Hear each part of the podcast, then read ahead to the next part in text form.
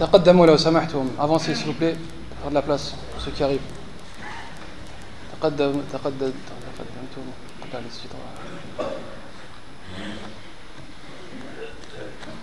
الحمد لله الحمد لله الذي أكمل لنا أكمل لنا الدين وأتم علينا النعمة. وجلنا إن تمسكنا به خير أمة. وأشهد أن لا إله إلا الله وحده لا شريك له شهادة تفتح لمن قالها صادقا باب الجنة. وأشهد أن محمدا عبده ورسوله. نبي جعل الله بعثته وإرساله للعالم رحمة. صلى الله عليه وعلى آله وأصحابه الذين كانوا في الخير قادة وأئمة. وسلم تسليما مزيدا. أما بعد اتقوا الله تعالى واذكروا نعمته عليكم إذ هداكم للإسلام وخصكم بنبي الرحمة عليه الصلاة والسلام. أرسله بالهدى ودين الحق. فهدى به من الضلالة وبصر به من العمى وأغنى به من العيلة وأخرج به الناس من الظلمات إلى النور. لقد من الله على المؤمنين إذ بعث فيهم رسولا من أنفسهم يتلو عليهم آياته ويزكيهم ويعلمهم الكتاب والحكمة وإن كانوا من قبل لفي ضلال مبين. وأمر وأمرهم باتباعه وطاعته وتكريمه وتوقيره والصلاة والتسليم عليه وشرح له صدره ورفع له ذكره وجعل الذلة والصغار على من خالف أمره وأوجب علينا أن نحبه بعد محبة الله أعظم مما نحب أنفسنا ووالدينا. وأولاد وأولادنا والناس أجمعين. صلوات الله وسلامه عليه إلى يوم الدين. عباد الله إن هذا الرسول إن هذا الرسول الكريم حذرنا أن نحدث في دينه ما ليس منه. فقال صلى الله عليه وسلم وإياكم ومحدثات الأمور فإن كل محدثة بدعة وكل بدعة ضلالة. وقال صلى الله عليه وسلم من عمل عملا ليس عليه أمرنا فهو رد. ونهانا صلى الله عليه وسلم أن نغلو في حقه ونرفعه فوق منزلته التي أكرمه الله بها وهي العبودية لله والرسالة. فقال صلى الله عليه وسلم لا تطروني كما أطرأت النصارى ابن مريم. إنما أنا عبد إنما أنا عبد فقولوا عبد الله ورسوله. رواه البخاري. لكن مع هذا البيان مع هذا البيان والتحذير ظهرت البدع والمخالفات وجعلت من الدين وصار الناس يحرصون عليها وصار الناس يحرصون عليها ويحبونها وينمونها. Mes chers frères, craignez Allah et rappelez-vous du bienfait qu'il vous a octroyé en vous guidant sur l'islam et vous a envoyé le prophète Mohammed sallallahu alayhi wa sallam, le prophète de la miséricorde. Il l'a envoyé avec, l'a envoyé guidée et la religion de vérité. Allah vous a sorti des ténèbres vers la lumière. Il a rendu la vue aux aveugles. Tout cela en vous envoyant Mohammed sallallahu alayhi wa sallam. Allah dit dans le Coran, Allah a très certainement fait une faveur aux croyants lorsqu'il a envoyé chez, lorsqu'il a envoyé chez eux un messager de parmi eux-mêmes, qu'il leur récite ces versets, les purifie et leur enseigne le livre et la sagesse, bien qu'ils fussent auparavant dans un égarement évident. Allah nous a ordonné de le suivre.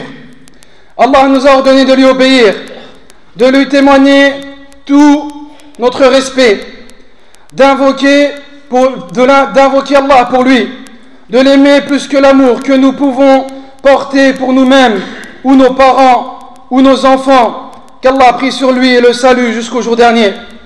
Mes chers frères et sœurs, notre prophète sallallahu alayhi wa sallam nous a mis en garde contre l'innovation dans la religion.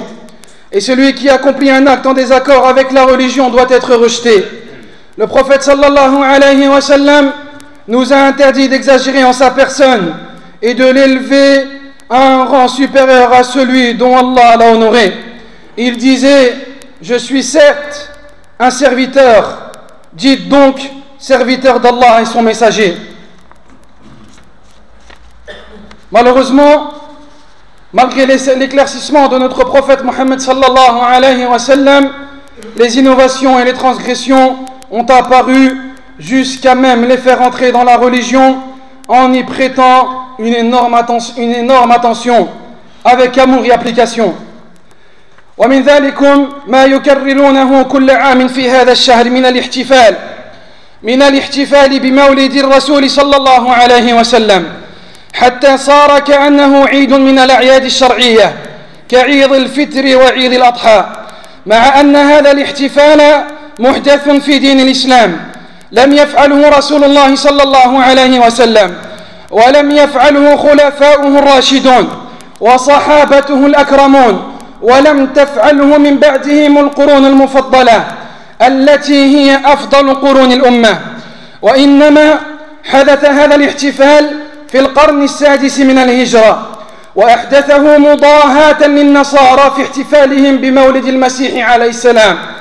أيها المسلمون لو كان هذا الاحتفال حقا لبينه الرسول صلى الله عليه وسلم لأمته ولو بينه لما خفي على خلفائه وصحابته مع أنهم كانوا يحبون الرسول صلى الله عليه وسلم أعظم من محبتهم لأنفسهم وكانوا يعظمونه تعظيما شديدا يليق بمقامه حتى قال بعد من رآهم من أعدائهم يوم الحديبية حينما رجع إلى قومه أي قوم والله لقد وفدت على الملوك على كسرى على كسرى وقيصر والنجاشي والله ما رأيت ملكا يعظمه أصحابه أصحابه ما يعظم أصحاب محمد محمدا.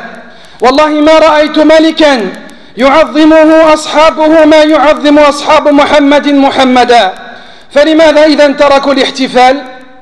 فلماذا إذا تركوا الاحتفال بمولد صلى الله عليه وسلم؟ ما تركوه إلا لأنه ليس من الدين ولأنه تشبه بالنصارى. وقد حذر النبي وقد حذرهم النبي صلى الله عليه وسلم من التشبه بالنصارى. قال شيخ الإسلام ابن تيمية رحمه الله وكذلك ما يحدثه بعض الناس إما مضاهاة للنصارى في ميلاد عيسى عليه السلام وإما محبة للنبي صلى الله عليه وسلم وتعظيما له من اتخاذ مولد النبي صلى الله عليه وسلم عيدا مع اختلاف الناس في مولده فإن هذا لم يفعله السلف. مع قيام المقتدي له وعدم المانع منه. ولو كان هذا خيرا محضا أو راجحا لكان السلف رضي الله عنهم أحق به منا. فإنهم كانوا أشد محبة للرسول صلى الله عليه وسلم وتعظيما له منا. فاتقوا الله عباد الله واحذروا البدع والمخالفات. والزموا السنة واتبعوا ولا تبتدعوا. يقول الإمام الشافعي رحمه الله أجمع المسلمون على أن من استبانت له سنة عن رسول الله صلى الله عليه وسلم لم يحل له أن يدعها لقول أحد Parmi les, transgress les transgressions apparues dans notre religion, la célébration de la naissance du prophète Mohammed sallallahu alayhi wa sallam. À un point où elle est devenue une fête incontournable auprès de nombreuses personnes, alors que celle-ci est une innovation en islam. Ni le prophète Mohammed sallallahu alayhi wa ni les califes, ceux qui ont suivi le prophète Mohammed sallallahu alayhi wa les quatre califes, ni les compagnons qu'Allah les agrée, ni ceux qui ont fait partie des premières générations qui sont les meilleures de toutes ont fêté la naissance du prophète sallallahu alayhi wa sallam. En effet, cette pratique est apparue au VIe siècle de l'Égypte, en prenant comme exemple les chrétiens qui fêtaient la naissance de Isa, la naissance de Jésus alayhi salam. Mes chers frères et sœurs, si cette célébration existait, si cette célébration existait réellement, le prophète sallallahu alayhi wa sallam lui-même l'aurait fêté et l'aurait mentionné. Et si elle avait été mentionnée et pratiquée, les califes et les compagnons du prophète Mohammed sallallahu alayhi wa sallam l'auraient su et forcément l'auraient fêté car eux-mêmes étaient très attachés au prophète Mohammed sallallahu alayhi wa sallam. Et suivaient ses moindres faits et gestes. Et aimaient le prophète sallallahu alayhi wa sallam plus que quiconque, hormis Allah bien sûr, à un point où les ennemis s'en apercevaient jusqu'à qu'il a été dit à leur sujet, au sujet des, compagnons, par Allah, je me suis rendu chez les rois Kisra, wa Qaisar, wa Najashi. Par Allah, je n'ai vu aucun roi être émancifié par ses compagnons tel que Mohammed sallallahu alayhi wa sallam l'était par ses compagnons. Pourquoi donc n'ont-ils pas célébré la naissance du prophète Mohammed sallallahu alayhi wa sallam? Tout simplement parce que parce qu'elle ne fait pas et ne fait en rien partie de la religion. Cheikh l'Islam Ibn Taymiyyah, rahimahullah, dit, et aussi ce que certaines personnes inventent, soit par ressemblance aux chrétiens ou par amour au prophète Mohammed sallallahu alayhi wa sallam, en célébrant la naissance de celui-ci, malgré le fait qu'il y ait divergence sur la date de naissance, n'est pas une pratique faite par les pieux prédécesseurs. Accrochez-vous donc, et ibad Allah, à la tradition de notre prophète Mohammed sallallahu alayhi wa sallam et la suivi de ses compagnons et écartez-vous de toute innovation. أعوذ بالله من الشيطان الرجيم وأن هذا صراطي مستقيما فاتبعوه ولا تتبعوا السبل فتفرق بكم عن سبيله ذلكم وصاكم به لعلكم تتقون بارك الله لي ولكم في القرآن والسنة ونفعني وإياكم مما فيهما من البيان والحكمة.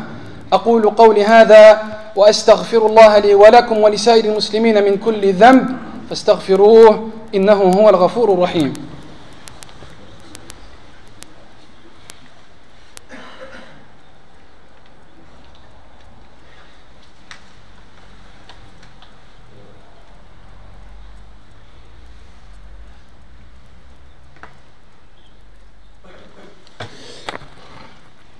الحمد لله الحمد لله العلي الأعلى الرحمن على العرش استوى له ما في السماوات وما في الأرض وما بينهما وأشهد أن لا إله إلا الله وحده لا شريك له وأشهد أن لا إله إلا الله وحده لا شريك له فالق الحب والنوى وأشهد أن نبينا محمدا عبده ورسوله صاحب الشفاعة العظمى. أما بعد عباد الله إن الاحتفال بمولد الرسول صلى الله عليه وسلم باطل ومحرم من عدة وجوه. أولا أنه بدعة في الدين وكل بدعة ضلالة. ولن يستطيع الذين يرون إقامته أن يقيموا أن يقيموا عليه دليلا من الشرع. ثانيا أنه مشابهة للنصارى في احتفالهم بمولد المسيح عليه السلام. وقد نهينا عن التشبه بهم. ثالثا أنه كثيرا ما يقع فيه منكرات ومحرمات. أعظمها الشرك بالله من نداء الرسول صلى الله عليه وسلم والاستغاثة به وإنشاء القصائد, الشركية في مدحه أو رقص أو رقص ديني كما يزعمون أو قراءة القرآن أو ذكر جماعة إلى أن يتجننوا. رابعا أنه ليس في الإسلام إلا عيدان. وخذها قاعدة ليس في الإسلام إلا عيدان. عيد الأضحى وعيد الفطر المبارك فلا ثالث لهما. فتمسكوا بالسنة فتمسكوا بالسنة. قال الإمام مالك رحمه الله من ابتدع في الإسلام بدعة يراها حسنة فقد زعم أن محمدا صلى الله عليه وسلم خان الرسالة. يقول الله تعالى واتبعوا أحسن ما أنزل إليكم من ربكم. وقال جل شأنه فإما يأتينكم مني هدى فمن تبع هداي فلا خوف عليهم ولا هم يحزنون. وقال النبي صلى الله عليه وسلم إني تارك فيكم ما إن تمسكتم به لن تضلوا إني تارك فيكم ما إن تمسكتم به لن تضلوا كتاب الله وسنتي Ô musulmans, le fait de fêter l'anniversaire du prophète sallallahu alayhi wa sallam est un acte vain et interdit en islam. Et cela, et cela sur plusieurs points. Le premier, cette célébration est une innovation dans la, dans la religion. Et toute innovation est égarement. Et il est impossible à ceux qui le célèbrent d'apporter une preuve religieuse sur sa légifération. Deuxièmement, dans la célébration de l'anniversaire du prophète sallallahu alayhi wa sallam se trouve une ressemblance aux chrétiens du fait qu'ils célèbrent l'anniversaire de Isa alayhi salam. Or, il nous a été interdit de leur ressembler.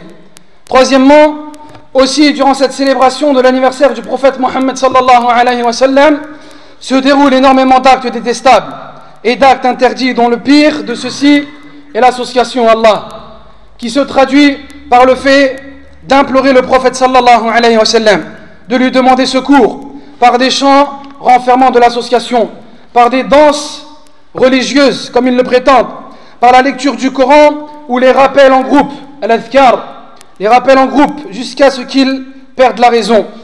Quatrièmement aussi il n'existe en islam que deux fêtes il n'existe en, islam que deux fêtes, la fête du sacrifice et la fête du Al-Fitr, qui est la fête de la fin du Ramadan. Et il n'en existe pas une troisième. Alors accrochez-vous donc à la Sunnah. L'imam Malik rahimahullah a dit Celui qui innove en islam en pensant que cette innovation est bonne, il aura donc prétendu que le prophète Mohammed sallallahu alayhi wa sallam a trahi le message divin. Allah a dit et suivez la meilleure révélation, le Coran, qui vous est descendu de la part de votre Seigneur. Et il a dit dans un autre passage, toutes les fois que je vous enverrai un guide, ceux qui le suivront n'auront rien à craindre et ne seront point affligés. Et le prophète sallallahu alayhi wa sallam nous a dit, je vous ai laissé deux choses. Vous ne vous égarerez pas tant que vous vous y cramponnerez. Le livre d'Allah et ma sunnah. Ibad Allah, inna Allah amarakum bi amrin bada fihi bi nafsih. فقال إن الله وملائكته يصلون على النبي. وقال النبي صلى الله يا أيها الذين آمنوا صلوا عليه وسلموا تسليما. وقال النبي صلى الله عليه وسلم من صلى علي صلاة واحدة صلى الله عليه بها عشرة. اللهم صل على محمد وعلى آل محمد كما صليت على إبراهيم وعلى آل إبراهيم.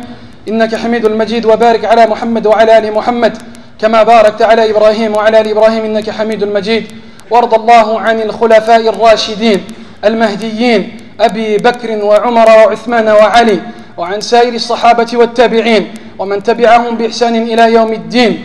اللهم أعز الإسلام والمسلمين. اللهم أعز الإسلام والمسلمين. اللهم أعز الإسلام والمسلمين. اللهم ردنا إلى ديننا ردا جميلا. اللهم طهر قلوبنا بالتوحيد والسنة. والإخلاص والمتابعة.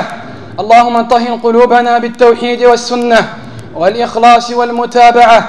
اللهم اجعلنا متمسكين بسنة نبينا محمد صلى الله عليه وسلم. اللهم إنا نعوذ بك من البدع. اللهم إنا نعوذ بك من البدع. اللهم إنا نعوذ بك من البدع. اللهم إنا نسألك الإخلاص في القول والعمل. اللهم إنا نسألك الإخلاص في القول والعمل. عباد الله اذكروا الله يذكركم واشكروه على نعمه يزدكم ولذكر الله أكبر والله يعلم ما تصنعون.